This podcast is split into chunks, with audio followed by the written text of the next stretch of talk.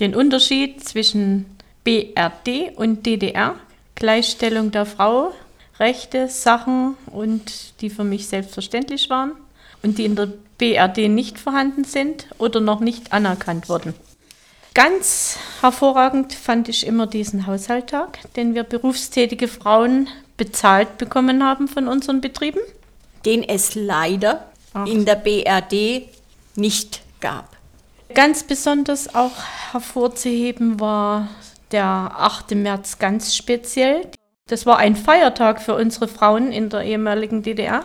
Und zwar wurden wir mit Geschenken überrascht von der Gewerkschaft des Betriebes. Da bekam jede Frau ein Geschenk.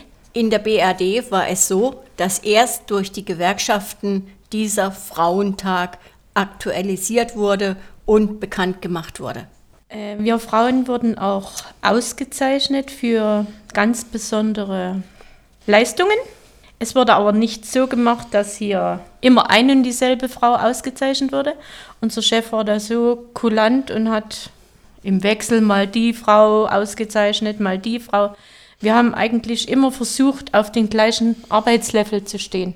Unsere Leistungen waren eigentlich immer sehr gleich in dem Sinn. Es gab keine große Konkurrenz unter uns Frauen. Und wir wurden auch von unseren Männern anerkannt als Frau.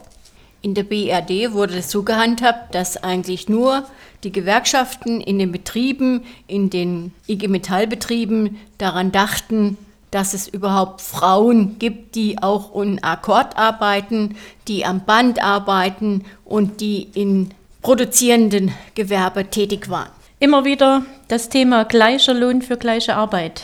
Gleicher Lohn für gleiche Arbeit. Ach, wie schön hört sich das an, wenn man doch dran denken kann.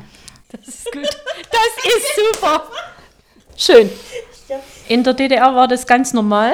Ich war in einer Firma beschäftigt, in einer Messgerätewerkstatt. Ich war Elektromechanikerin von Beruf und wir hatten einige Mechaniker und die hatten mit der gleichen Lohngruppe auch den gleichen Lohn. Und das fand ich eigentlich sehr, sehr positiv dass wir Frauen den gleichen Lohn hatten. In der BRD wurden die Frauen meistens drei Lohngruppen weiter unten eingestellt. Dann äh, die Kinderbetreuung.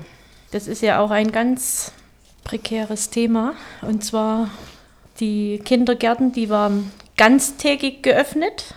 Die Kindergärten waren kostenfrei bis auf das Mittagessen oder beziehungsweise das Essen im Allgemeinen. Mittagessen war dabei.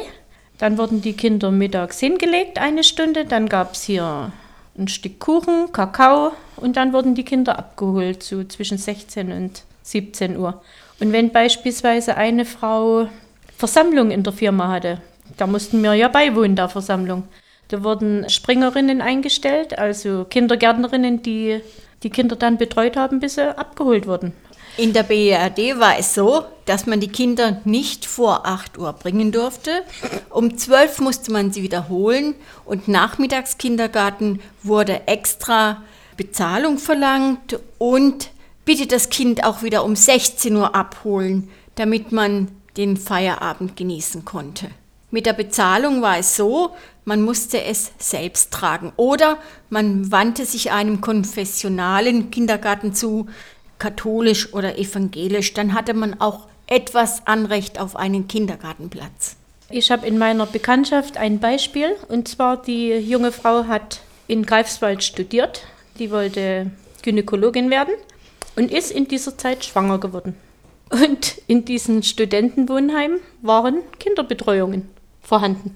Die hat sogar dann zwei Jahre später noch ein zweites Kind bekommen und das war problemlos. Und sie ist jetzt Oberärztin in Leipzig in einer großen Klinik und die kann auf eine positive Studienzeit mit Kinderbetreuung zurückblicken.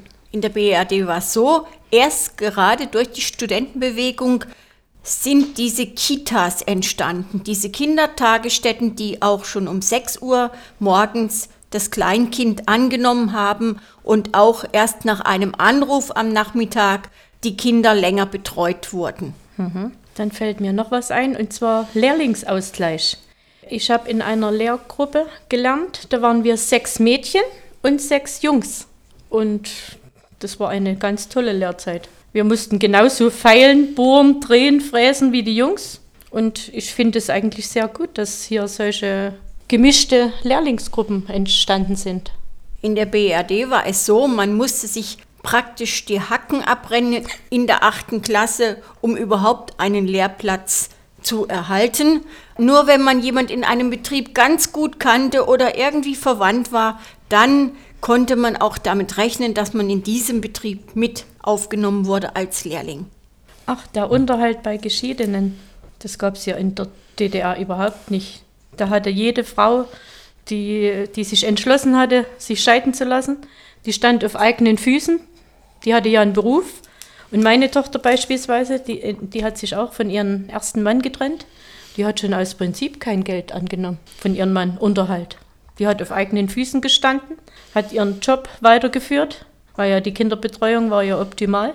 In der BRD war es so lange Zeit üblich, dass erstens der Mann entschieden hat noch mit, dass die Frau überhaupt mitarbeiten gehen durfte und trennte man sich, dann war eine Eheschlacht praktisch im Gange, die nicht immer sehr gut ausging und wo die Frau nur Nachteile hatte. Und Milada, wie ist es für dich? Du kommst aus dem Osten und lebst jetzt im Westen. Mhm. Was würdest du sagen, war besser für die Frauen? Jetzt vom, vom Arbeiten her und von der Kinderbetreuung?